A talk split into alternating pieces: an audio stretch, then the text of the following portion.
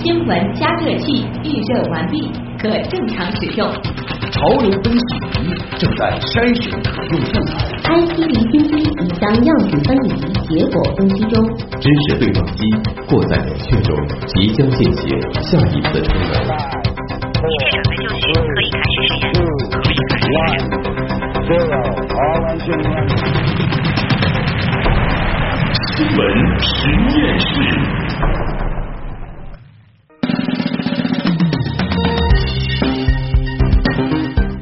资讯背后有内涵，新闻里面找知识。欢迎继续收听，有可能是最长知识的广播新闻节目《新闻实验室》。各位好，我是旭东。各位好，我是晨曦。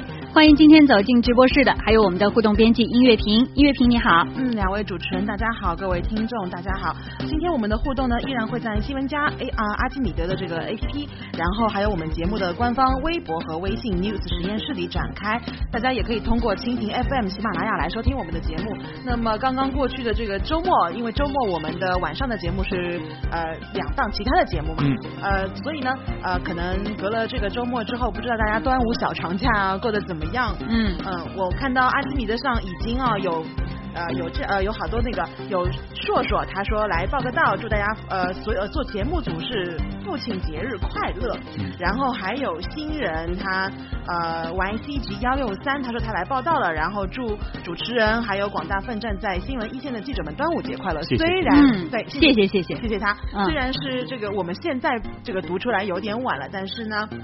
啊，欢迎这些新朋友来听我们的节目。嗯，所以今天大家如果嗯听节目的话，当然如果还注意到我们有活动帖，刚刚主持人也说了，就是在这个我们的官方微信 News 实验室里面推送了一条这个观影的福利活动。大家有兴趣的话呢，也可以关注我们的微信，然后来分享到朋友圈，然后来就有机会赢奖了。嗯，好的，首先进入今晚的第一个话题，我们来聊一聊电影梦。新闻加热器。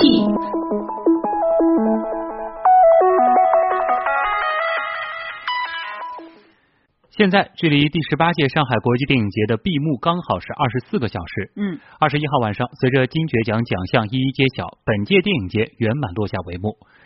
在现在这样一个不缺少节日的时代，一座美丽的城市以电影或艺术的名义向外发出邀请，似乎很快就能够成就一个节日、一种文化现象，甚至是一门精明的生意。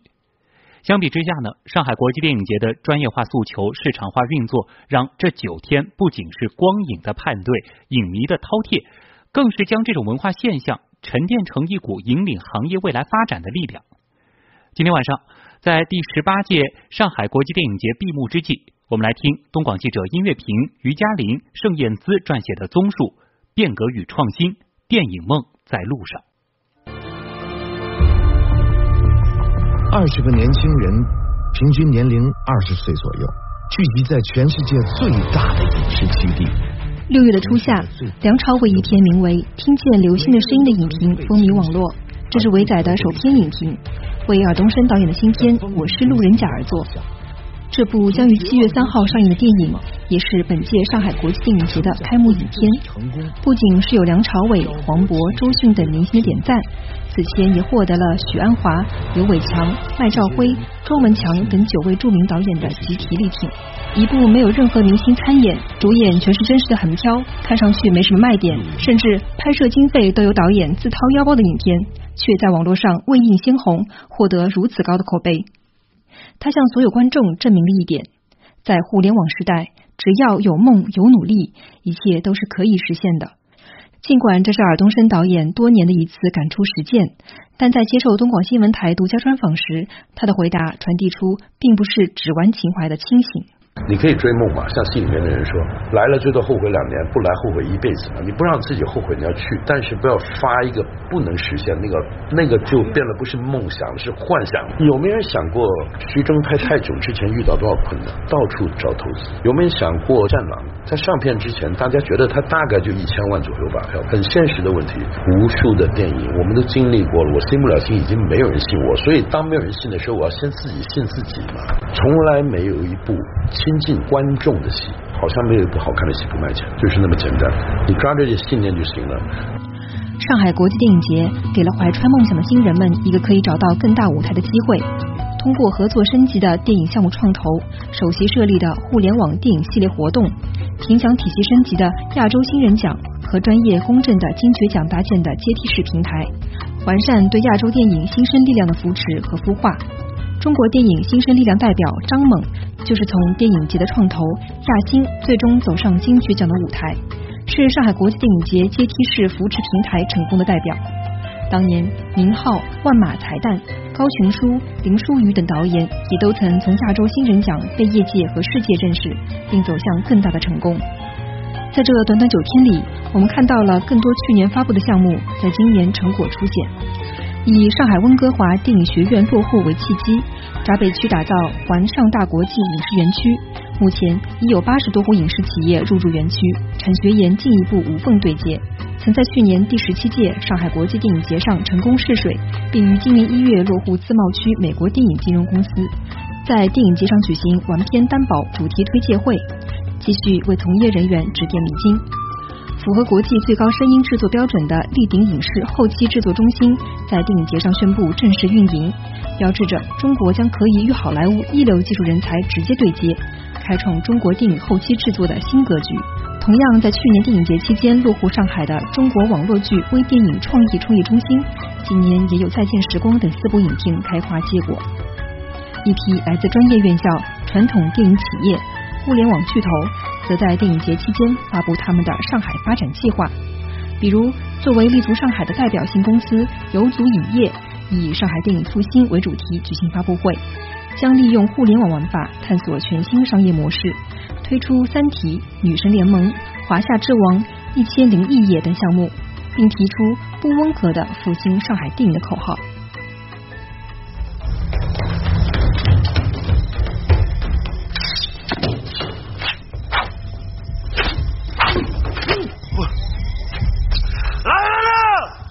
有意思的是，与游族影业在同一时间，只是一门之隔召开发布会的，是刚刚在戛纳夺得最佳导演奖的侯孝贤。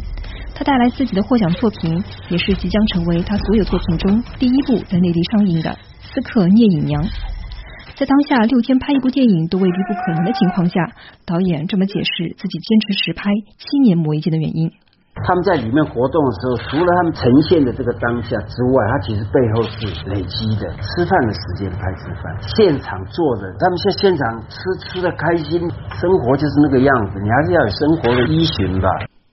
这两场发布会恰恰代表了中国电影的两种方向：一个是资本大多来自互联网公司，聊着大数据，玩着新概念；另一个是坚持传统，希望用实打实的手艺活征服观众。哪种方向更成功？或许很难找到标准答案。师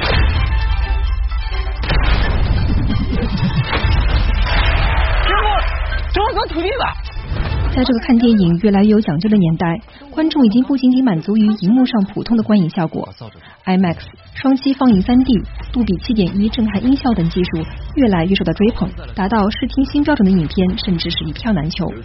自称与侯孝贤一样是非技术控的著名导演陈凯歌，这次与 IMAX 公司合作，打造首部 3D 巨制《道士下山》。在新的时代里边，应该善于学习。现在到了必须跟更高的技术相结合的时代了。技术的革新其实早已改变电影的生态。在尔冬升看来，这是华语电影最好的时代。现在影院看的人数很少，你一进入网络，它真正的流传是在那个地方。现在是所有华语电影，我相信是观看人数最多的年代。这也真的是最好的年代，也是最坏的年代。但我觉得最坏的年代我不悲观的，因为我们现在发展。它必须要经历一些过程，里面有付出代价。我认为他调整的非常快速，跟我们整个的经济发展是一样，所以我还是抱着乐观的态度。时常会想起那年斑驳的课桌。本届电影节期间，不少新片进行了展映，其中就包括了何炅执导的《栀子花开》，董成鹏执导的《天饼侠》。他们和其他多个剧组集体亮相的互联网电影之夜，是上海国际电影节今年首度设立的互联网电影系列活动之一。这些活动将互联网加电影这个概念呈现的更加实在。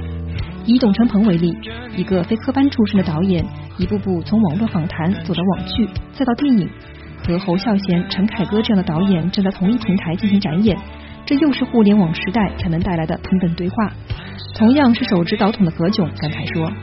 像我的李易峰跟张慧文的戏里的名字是我在网上征集来的，然后那一个帖子里面有四十多万个名字，然后我们在里面选出了十个，请大家投票。嗯，就是除了我们传统主流这些传播平台，互联网是一个太快速可以直接的一个方式了。所以这次的上海电影节，互联网的这个盛典，我们一定要来，觉得这是对中国的电影有很大的帮助。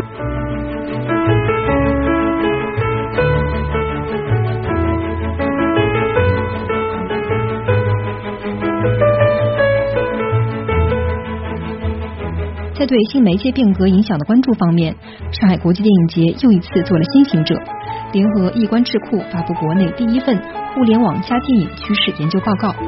报告显示，二零一四年中国移动互联网用户规模达七点二九亿，互联网的加入使得传统电影产业的 B to B 模式得以向 B to C 转变，让观众参与到研、投、制、宣、发放的产业链条中，建立观众与电影各环节的连接。未来。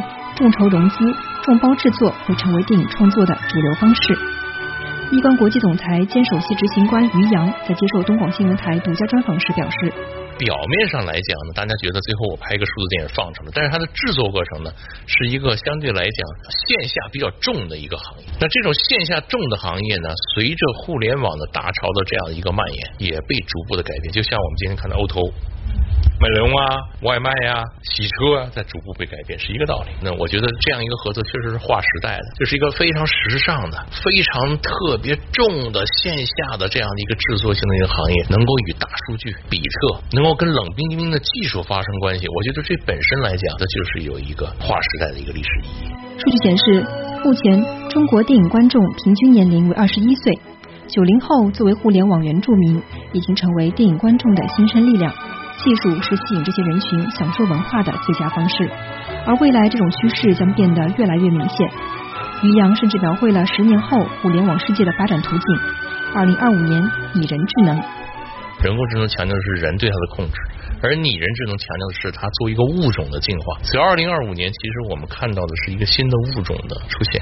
这个物种不认为它自己是机器。到二零二五年，为什么要找到生化的人来当导演？我为什么不能找到一个生化机器人来当导演？技术的革新、对市场的探索以及艺术表现理念的转变，都体现着一种创新精神。坚守这份精神是对电影初心的回归。如果说内容是电影的黄金属性，那么创新永远是电影的生命所在。正如陈凯歌所分享的。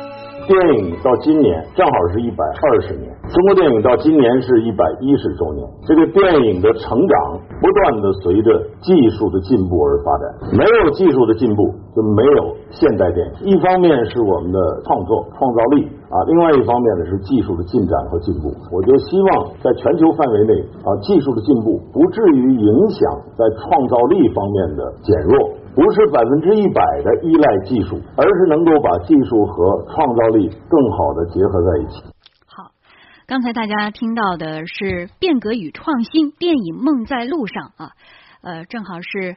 第十八届上海国际电影节闭幕之际带来的一个报道和综述啊，好，接下来咱们网友有什么想说的啊？包括这个呃音乐评，你在采访报道的过程中有想么有什么想和听众朋友进行分享的？嗯，其实呃，先回答一下我们阿基米德上网友的这个问题啊，阿 pop go go go 今天是抢到了沙发，然后他看到了我们发的帖子，然后是昨天晚上邓超啊段奕宏他们就是。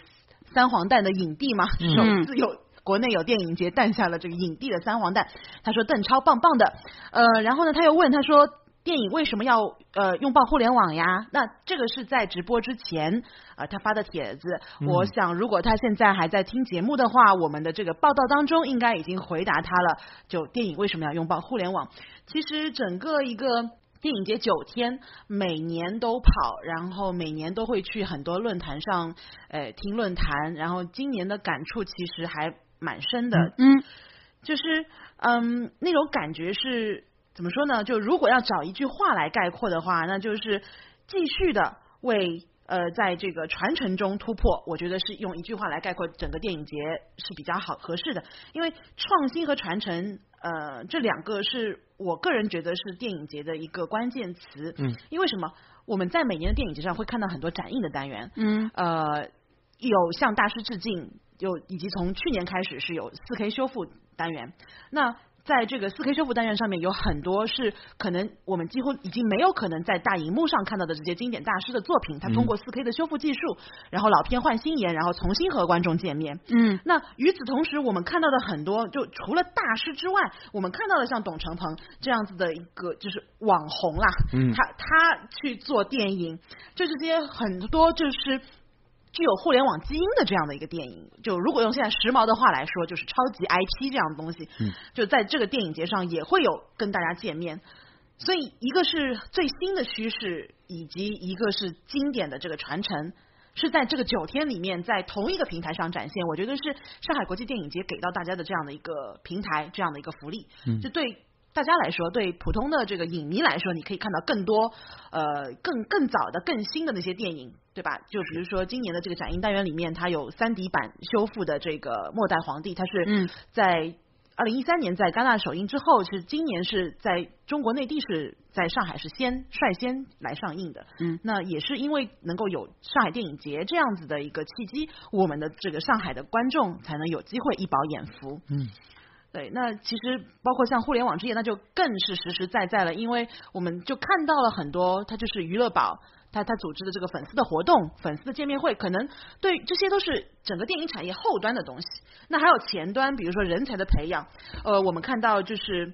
呃，去年以来就是有很多，比如说呃，去年的时候电影节的时候，上市影业是宣布和迪士尼合作。那今年作为他们合作的成果之一，我们就看到了在电影节期间他们举办的这个编剧论坛，请来的是呃，包括像少年派的编剧啊，包括像这个银河护卫队的编剧啊，这些漫威。的一些编剧，他们那些非常成熟、非常有名的一些好莱坞的知名编剧，来跟国内的这个编剧。来分享怎么去做好编剧，怎么去讲好电影故事，嗯，这样子一个东西。所以，所以从前端、中端到后端，就中终端的话，它有很多，比如说创投啊、项目的合作啊这些内容，呃，也在整个电影节期间，它每个项目其实都有很多，呃，怎么说，从前中后，它是一个全方位的这样的一个，嗯、并不是说有一些电影、有一些明星那么简单。对，不仅是红毯，我觉得看一个电影节好看不好看，可能也是内行看门道，外行看热闹。嗯，其实，在上海电影节来说，它其实二十多年的发展下来，它其实是内行和门道，呃热闹和门道都有的。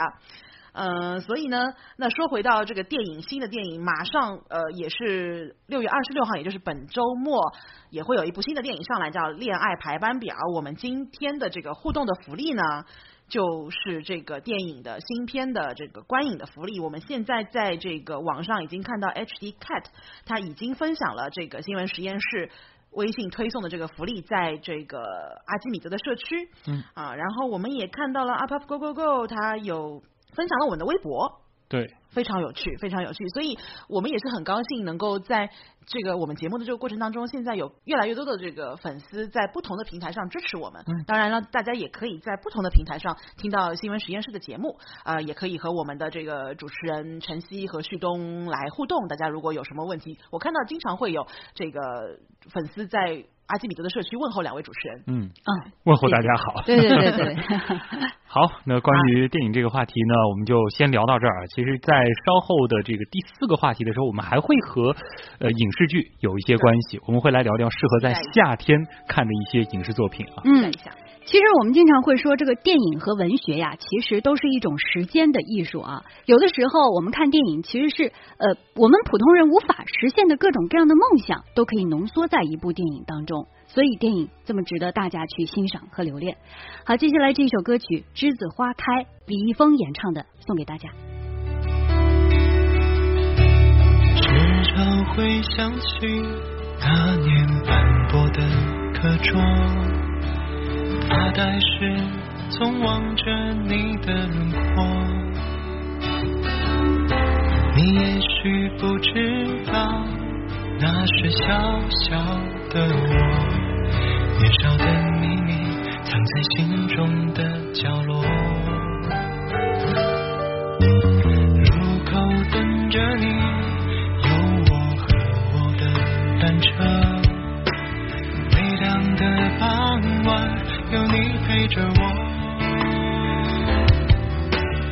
晚霞再美不及你眼眸